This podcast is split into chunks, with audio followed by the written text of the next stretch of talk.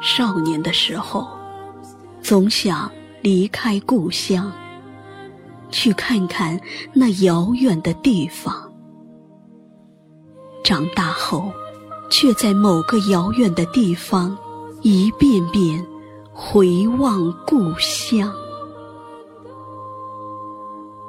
生命的根须，早在成长的过程里，汲取了故乡温暖的血脉。那是生命的摇篮里摇曳的最幸福的时光。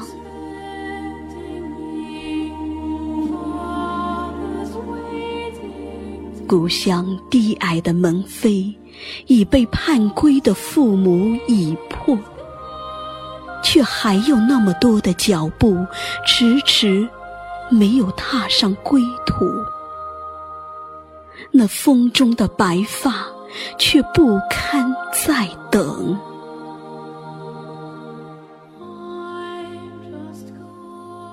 常常数着盘中的几粒米。想起我的故乡，想起那被风香吹红的灶火，还有柿子树上被麻雀啄掉了一半的果实。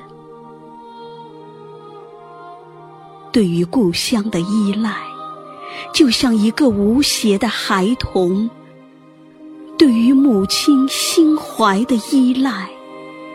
剪不断的乡愁，是人生美丽情操的一部分。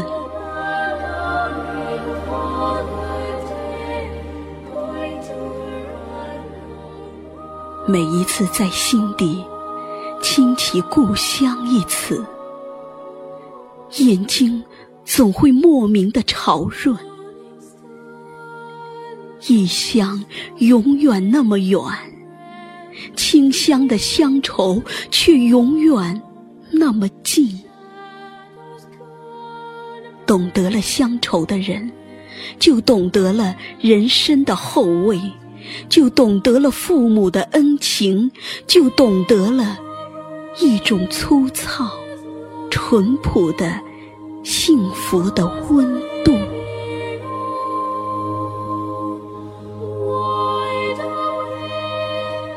故乡是一捧泥土，少年的时候，你无视的把它踩在脚下；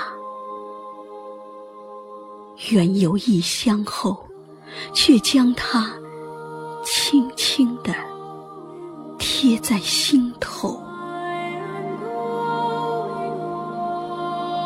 故乡啊，故乡。无论我能否在梦里拥抱、亲吻到你的青山秀水，你在我的心底，早已是那无可比拟的青山绿水的诗章。